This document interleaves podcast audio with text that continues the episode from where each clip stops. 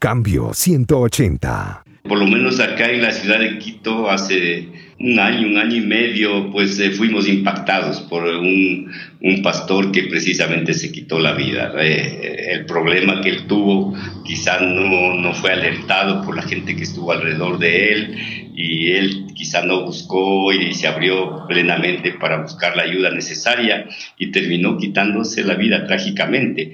Cambio 180. Un pastor joven en una de las ciudades eh, aquí en el Ecuador también que fue descubierto en alguna dificultad y la reacción de la iglesia era de una condena total, no aguantó esa presión y él se quitó la vida también. Cambio 180. No hay tampoco en la iglesia y en los demás pastores un sentido de restauración, que esa tiene que ser una tarea también del pastorear los pastores porque como se ha dicho, y tú conoces bien esa frase, que la iglesia es el único ejército que, que termina de, de, dar el último tiro, si se puede hablar así, a los pastores, ¿no es cierto? El tiro de gracia. Hola, ¿qué tal? Aquí Melvin Rivera Velázquez con otra edición de Cambio 180.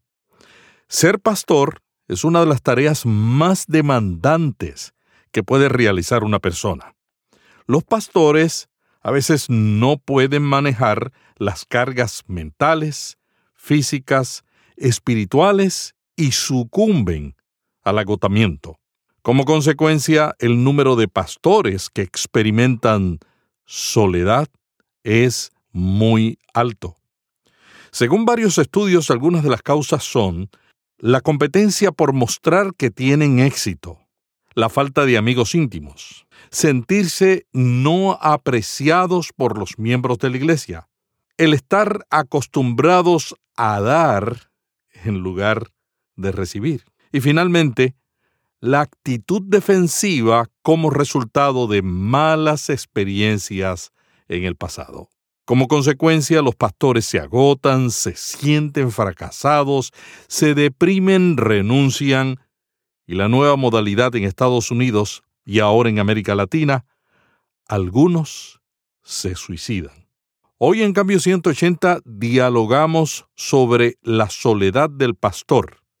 Nos acompaña Estuardo López, presidente de la Confraternidad Evangélica Ecuatoriana, que reúne a una cantidad significativa de pastores de ese país.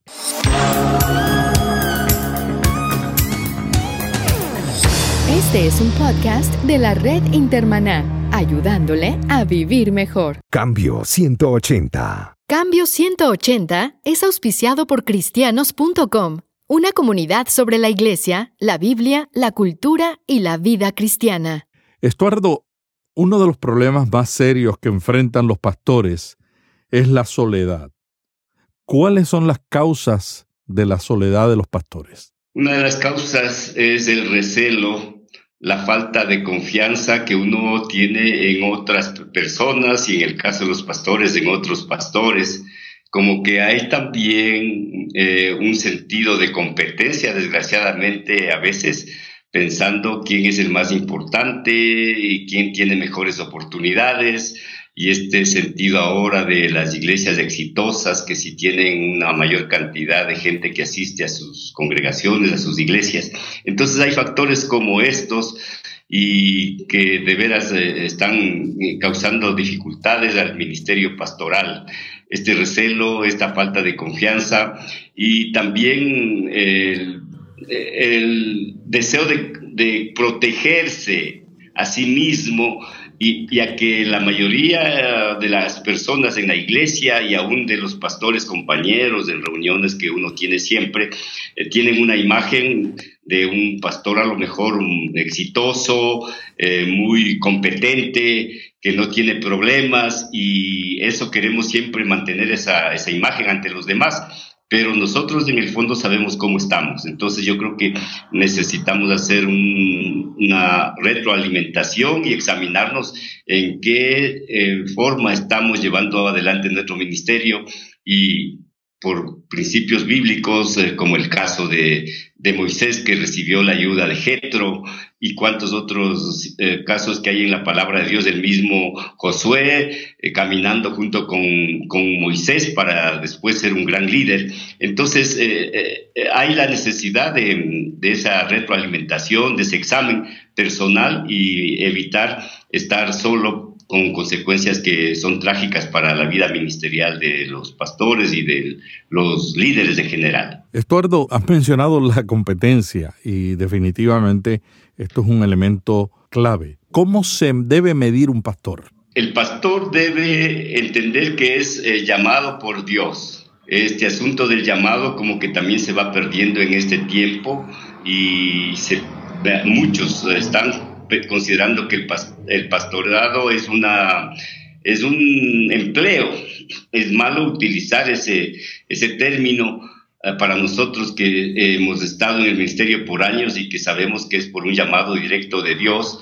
Y entonces em, yo creo que eso es importante rescatar, saber a quién servimos, delante de quién estamos caminando, a quién tenemos que rendir cuentas en primer lugar, pero eso no implica que también hay gente que está sobre nosotros y a las cuales tenemos que rendir cuentas en un momento determinado. Entonces eso es algo que eh, también nos hace pensar que el pastor no puede estar solo. Entonces aspiraría yo que las autoridades que están dirigiendo las directivas de una organización religiosa, una denominación, una iglesia, estén también interesados en la vida personal, en la vida espiritual del pastor, sabiendo que somos humanos y que tenemos debilidades, problemas, dificultades como cualquier otro creyente dentro de la iglesia. La soledad es eh, realmente un problema porque los apóstoles salieron de dos en dos. Sí, así es. Pero los pastores andan solos a veces. ¿Cómo, cómo puede un pastor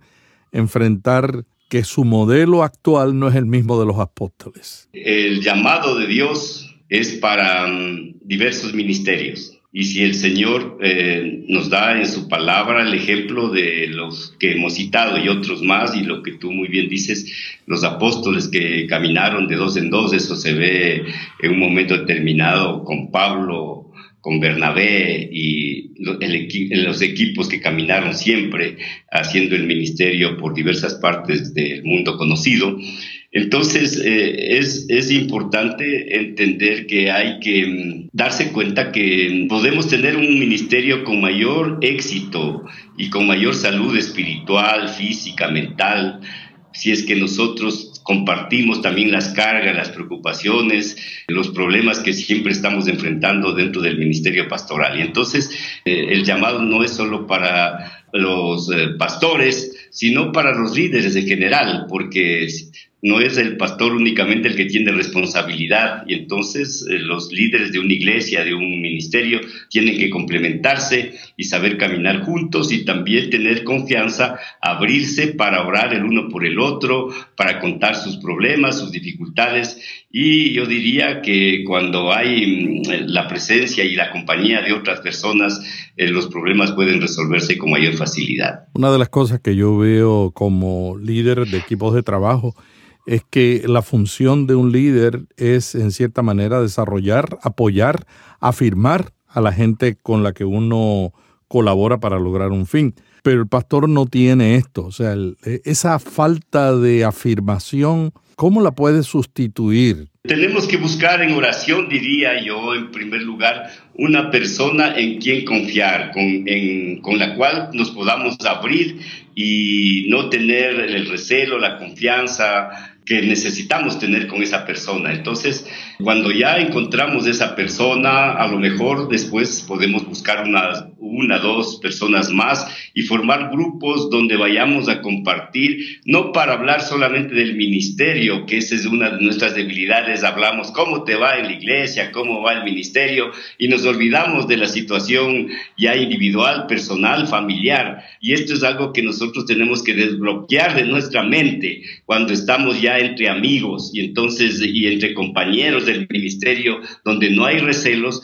sabemos que estamos en la presencia de Dios y que podemos orar el uno por el otro, sobrellevar las cargas los unos de los otros, como nos dice la palabra de Dios. Y si hay necesidad de buscar ayudas extras en profesionales que entre nosotros conozcamos, pues podemos buscar también. Porque cuando el, pastor está ya con cargas eh, muy fuertes y eh, quizá eso podemos conversar un poco más adelante en otro momento, eh, muchos de ellos, como decimos en Latinoamérica, en varios países, tiran la toalla y terminan apartándose del ministerio. Y tú sabes bien que en Estados Unidos y, por qué no decirlo, en América Latina, hay miles de pastores que se están retirando del pastorado, dejando el ministerio a un lado, porque los problemas, las dificultades les han vencido precisamente por este tema que estamos enfocando brevemente, la soledad del pastor. Estuardo, cuando un pastor se encuentra con otro, me imagino que la tendencia es a lucir bien, es a la imagen, a afirmar que está bien. ¿Cómo la organización que tú presides, la Confraternidad Evangélica, cómo están ustedes ayudando a los pastores a que esto no suceda? Que cuando se reúnen, en vez de competir por quién está más exitoso, crean un espíritu de amistad. ¿Cómo lo están haciendo ustedes? La razón de, la, la Confraternidad Evangélica Ecuatoriana es llamar a la unidad y la unidad se da en el compañerismo, en el sentido de confianza, el, conocernos del uno al otro, y eso es a través de sentarnos para tomar una taza de café, para averiguar cómo van los hijos, cómo va la esposa y por qué no juntarnos con familias también. Y eso hemos fomentado en los cuerpos pastorales en, las, en los que yo he tenido oportunidad de participar y en el caso de Quito, donde estamos radicados de una manera más, más directa, y en la confraternidad a través de, de convivios pastorales, a través de retiros eh, eh, eh, pastorales que también han sido de gran ayuda. Entonces, hemos dado algunos pasos, pero creo que tenemos que organizarnos y ya en una forma mejor, predeterminada, llevar un proyecto y una actividad que pueda formar grupos de pastoreo a los pastores, donde con dos, tres, cuatro personas se pueda de veras alimentarse, sobrellevar las cargas los unos de los otros y esto multiplicarse y animar para que se haga en todo el país y en ojalá que en América Latina y el mundo. Qué bueno. Estuardo, ¿qué otras causas tú ves que provocan la soledad de los pastores? Una de las eh, situaciones que también pienso que mm, puedes dar lugar a la, mm, a la soledad del pastor es el hecho de que mm, no hay quien busque apoyarle, acercarse a él con un desinterés. Y entonces eh, lo que quizá una vez más enfatizamos, el recelo, de que si alguien quiere ofrecerle alguna ayuda, la persona puede estar pensando, bueno, ¿y qué es lo que tengo que dar yo? A veces no se piensa que hay que, la ayuda que uno puede ofrecer lo hacemos por amor, porque Dios ha puesto en nuestro corazón compartir algo que Dios nos ha dado, pero aún en ese sentido no hay e, ese, ese desconcierto, esa duda de que, qué es lo que quieres eh, conseguir de mi persona al ofrecerme tal ayuda. Entonces, eh, hay un asunto de una desconfianza y y creo que en varios países, eh, depende de las regiones donde estamos, ese deseo es todavía mucho más marcado. Hablemos de, de la soledad del pastor desde la perspectiva dentro de la iglesia, ya no tanto con los compañeros pastores. Hay algunos pastores que, que, me han dicho, bueno, el problema que yo tengo es que la gente de la iglesia no me busca y cuando me buscan, me buscan para que yo dé, no para darme. ¿Qué tú le recomendarías a un pastor en esas condiciones? Eso es cierto, ¿no? Eh, uno a veces está buscando precisamente alguien que se interese por mi persona y que nos pregunte lo que dijimos hace un momento, cómo nos va. Y los más cercanos y los que conocen de veras muchas veces cómo está la situación del pastor, porque le visitan en el hogar y todo eso, son los miembros de la iglesia y sobre todo los de la directiva, los del consistorio que está eh, al frente de la iglesia. Y ellos son los llamados a precisamente eh, velar por la salud del pastor y de su familia, tiene que haber una atención adecuada, sí, en el aspecto económico, pero más en el asunto de moral, espiritual, y de la salud en general que necesita el pastor. Y creo que eh, la, iglesia tiene que ir entendiendo y nosotros como pastores tenemos que irles dando a conocer a ellos que necesitamos de la ayuda, de la cercanía de ellos, del acompañamiento de ellos para que podamos nosotros ejercer el ministerio con mayor eficacia. Y, y los equipos que se están formando muchas veces se nota que sí hay ese compañerismo, hay esa hermandad, hay esa confianza, siempre con el sentido respeto para el pastor en cuanto a la autoridad que tiene que ejercer dentro de la iglesia. Estuardo, ¿ves alguna relación entre la falla moral de algunos pastores con ese caminar solo? Muchas veces, eh, digamos, los que en último momento se enteran de alguna falla moral del pastor son los de la iglesia mismo. Y a veces hasta puede ser en el mismo hogar, porque cuando hay una falla de parte de un pastor, el pastor trata de ocultarse. Y no sucede quizá dentro de la misma familia, sino fuera de ella por cualquier otro tipo de tentación. Y eso es, digamos, muy doloroso y cuando ya se descubre y eh, la gente, pues que a lo mejor eh, que no les... Eh, no, no, no, estaban contentos o había resistencia para el ministerio del pastor, por ejemplo, entonces aprovechan estas oportunidades quizás hasta para exagerar más de la cuenta y ponerle tropiezo para que el pastor pues sea retirado muchas veces y eso creo que ha sucedido. No hay tampoco en la iglesia y en los demás pastores un sentido de restauración, que esa tiene que ser una tarea también del pastorear los pastores porque como se ha dicho, y tú conoces bien esa frase, que la iglesia es el único ejército que, que termina de, de, dar el último tiro, si se puede hablar así, a los pastores, ¿no es cierto? El tiro de gracia. Y eso es terrible y nosotros hemos visto a lo largo del mucho tiempo que esto sucede una y otra vez cuando nosotros tenemos que actuar con misericordia. Y estoy pensando en el caso de Jesús mismo con Pedro, que cometió un gran error y negó a su Señor y sin embargo el Señor antes de ascender quiso restaurar la vida de Pedro para que pueda ejercer con eficacia ese ministerio. Entonces ahí tenemos un gran ejemplo que nosotros los pastores tenemos que también, y la iglesia tiene que también entender para ayudar en la restauración de la, del ministerio pastoral. Cambio 180. La vida es como una fotografía antigua solo se desarrolla de un negativo. Experiencias que estremecen, tristezas que opacan la alegría, sentimientos que destruyen y la luz que lo cambia todo. Caminar entre luz y sombras por Aradi Vega. Un libro que te ayudará a dejar ese túnel sin salida.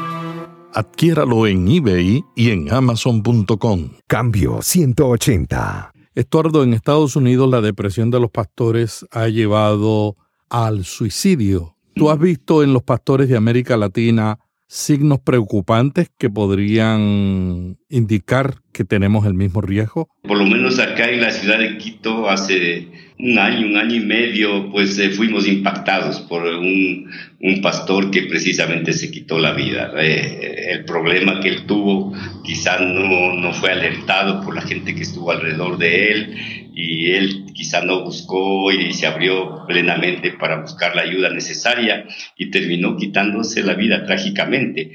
Y eso creo que eh, sí, es, es preocupante y puede ir en aumento. Como ya hemos dicho muchas veces, los pastores terminan resentidos, no quieren saber nada de la iglesia, abandonan el ministerio, que esa es una forma también eh, muy dolorosa para la vida del ministerio pastoral y lo que tú dices, eh, sí hemos escuchado, no solo aquí en Quito y en otras partes, que llegan a, a quitarse la vida. Un, pastor joven en una de las ciudades en, eh, aquí en el Ecuador también que fue descubierto en alguna dificultad y la reacción de la iglesia era de una condena total, no aguantó esa presión y él se quitó la vida también. Entonces hay casos muy concretos y, y lo que tú dices en Estados Unidos se conoce quizá porque están más al día en cuanto a estas a estos, eh, estadísticas, pero si levantamos en América Latina también nos vamos a sorprender que hay también situaciones de esta índole. Uno de los retos más grandes que nosotros confrontamos es la generación del milenio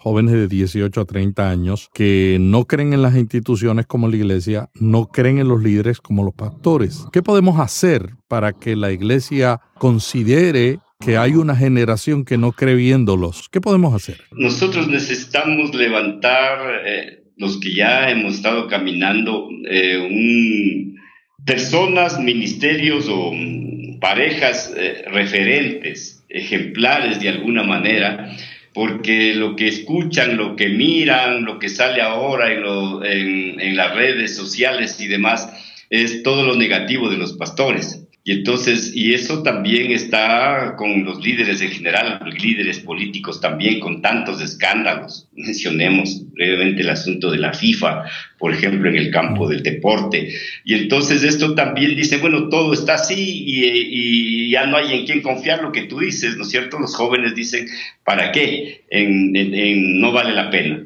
pero si el Señor nos permite a nosotros eh, levantar líderes que sean ejemplo, que sean referentes, eso es lo que necesitamos con urgencia, porque no solamente que el pastor esté en crisis, sino que la familia pastoral está en crisis. Los hijos de los pastores están también en una soledad enorme y alguna vez que hicimos, no hace mucho tiempo, un retiro pastoral a nivel nacional con los hijos de los pastores los, hijos de los pastores eh, lloraban y nos, dice, nos decían, por fin se acuerdan a alguien de nosotros. Mm. Y entonces eh, no tienen ni la misma atención del, del, pastor porque está demasiado metido el pastor en sus actividades, en sus compromisos, en sus viajes y no está pastoreando a su esposa, no está pastoreando a sus hijos y entonces ahí viene el resentimiento y, muchos de los problemas que hay en las iglesias es precisamente los hijos de los pastores con dificultades graves. Esta es precisamente una consecuencia de la soledad del pastor también que hace eh, para sí todo el ministerio y no está atendiendo a la familia adecuadamente. Ese problema de la administración del tiempo es muy crítico. ¿Qué sobre la atención a sí mismo? O sea, tú has mencionado la parte que tiene que ver con la dedicación del tiempo a la familia, que es importantísima. Porque al final, del, al final del ministerio del pastor, cuando sale de la iglesia, le queda a la familia, no le queda a la iglesia. O sea, su primera prioridad es la familia. Pero además de la familia, ¿qué consejo darías sobre ese aspecto de la vida del pastor? Algo muy sencillo que eh, en el caso personal, y no creo que sea lo perfecto eh, simplemente, eh, algo que hacíamos hace muchos años, y tú recuerdas, es el altar familiar. En un momento determinado, este, decir aquí se, se apaga el televisor, y yo diría ahora los computadores, los, los teléfonos inteligentes y todo lo demás, y vamos a compartir entre familia, vamos a orar juntos, vamos a preguntarle a los hijos cómo les ha ido en el colegio, en la universidad, de acuerdo a la actividad que tengan y ah, ahí precisamente comenzar a la sanidad y la atención entre el uno y el otro. Y siempre que se pueda, pues eh, sin una agenda previa, cualquier gesto de amor, de interés, eh, un abrazo a los hijos y cosas así sencillas, creo que es lo que están necesitando nuestros hijos en este tiempo y a veces estamos, como digo, tan ocupados y metidos en las actividades del ministerio que no damos ese tiempo. Pero una cosa que ha sido fundamental y que a varios les ha parecido que vale la pena una vez más levantar es el culto familiar o el altar familiar que llamábamos antes y que en el caso personal nos dio un gran resultado y los hijos que ya están casados, ahora recuerdan esos momentos que abríamos la Biblia, que cantábamos unos cuantos cánticos y que orábamos el uno por el otro, o si sabíamos problemas de la iglesia, orábamos también por esos problemas como familia y eso fortalecía nuestra comunión y nuestra confianza entre nosotros. Es interesante porque fíjate que la internet y toda la tecnología significan comunidad. Las redes sociales son una comunidad, Así pero estamos más en comunidad con los de afuera y hemos perdido la comunidad con los de adentro. Así es. En este tiempo vamos a tener nosotros, por ejemplo, aquí en Ecuador, en Guayaquil, en unos pocos días, con líderes representativos del país, un acercamiento para hablar qué vamos a hacer para rescatar la familia dentro de la iglesia, porque la familia está en crisis en la iglesia y con la misma fuerza y en cuanto a porcentaje parecido a los que no están en la iglesia. Y entonces la primera familia que tiene que ser restaurada y sanada es la familia pastoral. Entonces sobre estos temas vamos a estar hablando y esperamos que el Señor nos dirija para que podamos eh, ser una bendición el uno con el otro y que podamos entrar a una nueva etapa en este tema que hemos estado compartiendo contigo en esta ocasión. Estuardo, si pastor se te acerca y dice, dame tres consejos de todo lo que ha dicho, resúmeme tres consejos para yo enfrentar este agotamiento pastoral que tengo? ¿Qué tú le dirías? Yo le preguntaría con el mayor respeto, ¿cuánto tiempo estás dedicando al estudio, a la meditación personal de la palabra de Dios? ¿Cuánto tiempo estás conversando, orando con Dios? ¿Tienes alguien en, en quien confiar tus problemas, tus dificultades? Entonces, de acuerdo a lo que Él me responda, será la respuesta que yo le pueda dar precisamente, porque y si le animaría, si él es sincero y dice, bueno, sí, eh, no, no estoy estudiando, leyendo, alimentando mi espíritu con la palabra de Dios, estoy orando muy poco porque estoy ocupado en tantas cosas y no he encontrado la persona en la que yo pueda confiar todavía mis problemas, mis dificultades. Entonces, orar juntos con él ¿no? Con estos tres pensamientos, por ejemplo, que se me ocurre en este momento, para que él pueda eh, eh, volverse a eso y, practicar algo que eh, tenemos con urgencia que hacerlo porque cuando más descansamos en Dios, cuando más le conocemos a Él, cuando más abrimos nuestro corazón delante de Dios y el Señor nos habla por medio de su palabra, entonces nosotros vamos también a poder tener un ministerio eficaz y encontraremos el amigo, el compañero que nos entienda y que nos pueda ayudar a sobrellevar nuestras cargas. ¿Algo que quieras añadir finalmente para cerrar esta entrevista? Como hombres de la palabra, diría yo, que hemos estado siempre eh, apoyando la causa bíblica. Y yo creo que hay una tarea enorme en América Latina y en el mundo evangélico general del mundo, volver a las bases del, de la fe cristiana. Y ahora que estamos cerca de celebrar eh, los 500 años de la Reforma eh, protestante, la sola palabra, la sola fe, la sola gracia, es importante que lo pongamos en alto y que nosotros eh, eh, entendamos y comencemos a exponer esa palabra de Dios. Y como dice la palabra mismo, todo el consejo de Dios, no solo aquellas cosas que les mantiene a las personas como contentas, eh, y sin ningún compromiso y sin negarse a sí mismo, como nos dice la palabra de Dios. Entonces hay que volver a las fuentes de la palabra de Dios y exponerla con todas las demandas de ellas, junto con las bendiciones y, todo lo positivo que la palabra de Dios nos puede dar también. Entonces es algo que la iglesia ha dejado a un lado, ya no nos llaman eh, eh, eh, las personas del, libro, que era la Biblia. ¿no? porque hemos perdido también esa identidad de alguna manera. Muchas gracias, Eduardo, por esta conversación sobre la soledad del pastor. Un tema que está llamando la atención en todo el mundo y que ahora, con casos de pastores que se han suicidado en América Latina, toma más importancia.